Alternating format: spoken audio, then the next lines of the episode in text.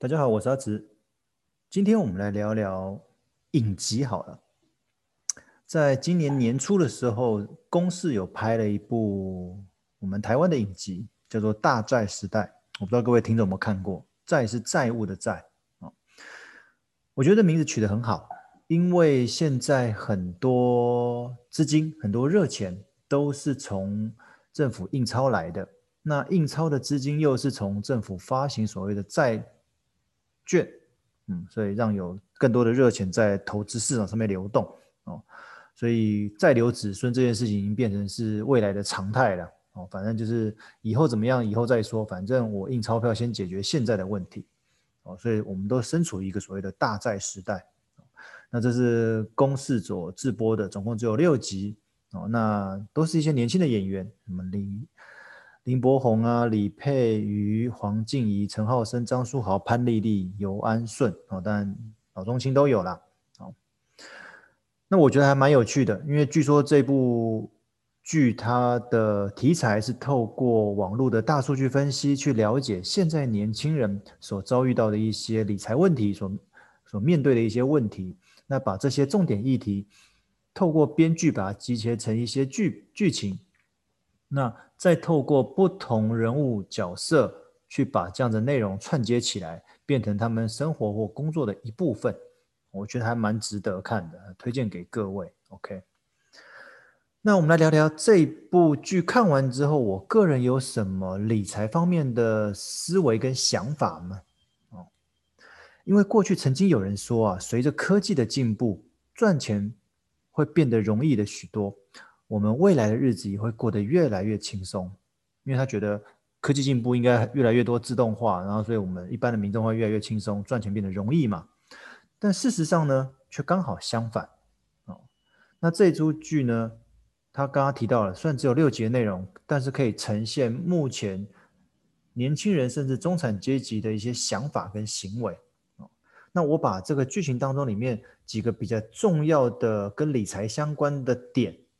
来跟各位分享，第一个有关创业这件事情，其实可能是网络让资讯频繁交流，哦，那创业在现在这个时代也不会是太过困难的决定，哦，那创业的内容呢也包罗万象，甚至增加了许多从未过去从未出现的一些行业。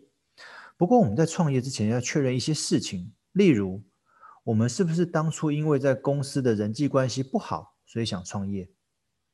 我们是否因为在公司的表现不佳，所以想创创业？是否因为单纯待不住朝九晚五的工作而想创业？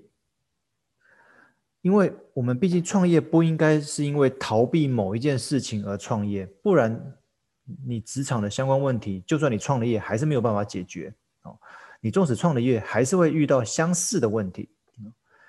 其实说真的啦，创业当老板的压力从来没有比员工来的小。无论他的资金、人脉、经营，甚至你的创意，都有可能被抄袭。那此时你的心理素质啊、抗压性啊，都是我们需要克服的一个议题。所以在这个剧当中有提到创业相关的一些思维跟做法，我可以供各位想创业的人来做参考。再来，里面有点到投资这件事情。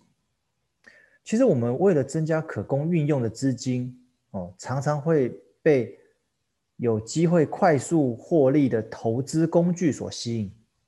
其实我觉得这是人之常情，但同时也点出了我们人性的弱点，就是贪，贪心嘛。无论你这一切是为了你自己，还是你为了家人，哦，看似合理的举动，其实你却忽略了背后的投资风险。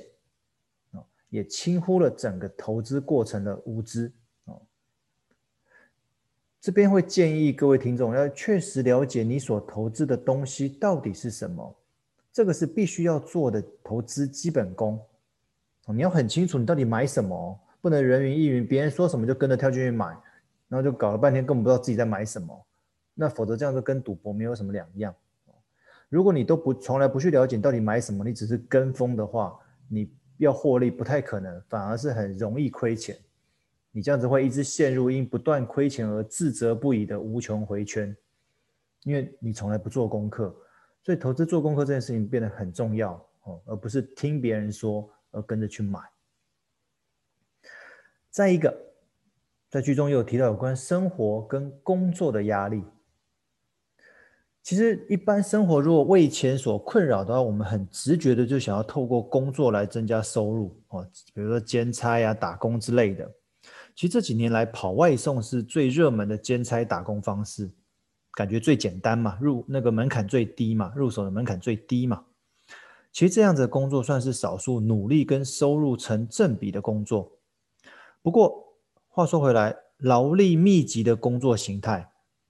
它未来的职涯景象是模糊的，因为你不是很确定你这个样子的工作型，它可以做多久。我指的是就是劳力密集，比如说送外送之类的哦，或许可以一时，但是却没有办法一世啊。所以这个各位要好好去思考，像这类的工作，做短期的可以，长期的可能不太适合。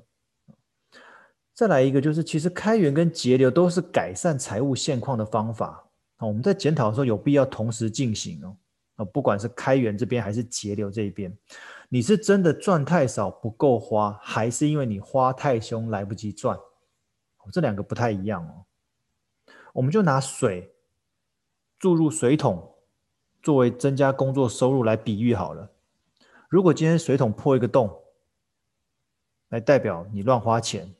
如果你不去把那个破洞补起来的话，你就算灌再多的水进去水桶，那个水桶桶子永远也装不满，不是吗？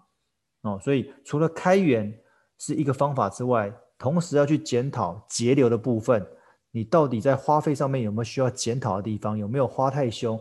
有没有有没有一些不必要的支出？其实说不定把这边做些调整，你说不定根本就不需要做兼差打工哦。所以其实开源跟节流这两段都很重要。再来，其实无论工作或者生活，我们的压力都不小哦。一定要找出一个可供我们舒压的管道哦，这件事情很重要。一定要，因为我们一定会有压力嘛。那我们到底怎么舒压呢？哦，比如说你可以跟身边信得过的朋友聊聊啊，哦，或者你透过运动，一些动态的运动发泄一下你的情绪，或者你透过一些静态的活动可以沉淀你的思绪哦。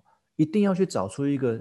自己喜欢、适合自己舒压的方式、舒压的管道，否则你一直累积、一一直累积到炸开那一天，可能就会发生一些憾事、遗憾的事情。那这样子，过去你所做的一切的努力就变得不值得了。所以这个剧里面有提到有关工作跟生活的压力。再一个，有关购屋，就是买房子这件事情。其实，在大城市购物对理财而言是一件大事情，毕竟钱就这么一套，会排挤其他理财决定，而且房价非常的贵哦。所以这边就衍生出所谓的房屋的所有权跟使用权的决定。如果你想要有房屋的所有权，你就要买房子；如果你只是需要使用权，其实你可以弄租房子就可以解决了。那不同的决定会影响未来的生活品质哦。当然，每个人对购物的理由都不太一样。那如何在预算跟梦想之间取得一个平衡点？我觉得这部分值得跟家人坐下来好好讨论。好，你不要一意孤行，徒增压力。因为毕竟这不是买什么小礼物，我觉得没有必要买房子然后给家人一个 surprise。我觉得最 surprise 到头来应该是你自己吧，因为你可能背了很很很高额的房贷。所以要记得有多少钱做多少事，好，不要去过度膨胀。哦，还是要衡量自己的口袋有多深，然哦，再决定说是否现阶段可以去做购物这件事情。好了，其实这出剧里面的每一项理财事件，它只点出了开始的原因和其中经历的过程，而没有明确的结果。因为它没有一个最终答案，甚至标准答案。其实或许很多理财的事情本来就没有标准答案或标准流程。哦，那一切会因人而有不同的做法跟建议，也有可能是因为这样的，所以是编剧刻意留下来让我们思有有思考的空间啊。因为每个人看到这样子，哦，对对对，我有购物的问题，哦，对我有工作生活压力的问题，哦，对我有创业的想法，哦，或者我有一些投资的想法，诶，然后呢，那我们现在所遇到的问题跟剧情里面演的有没有相似的地方？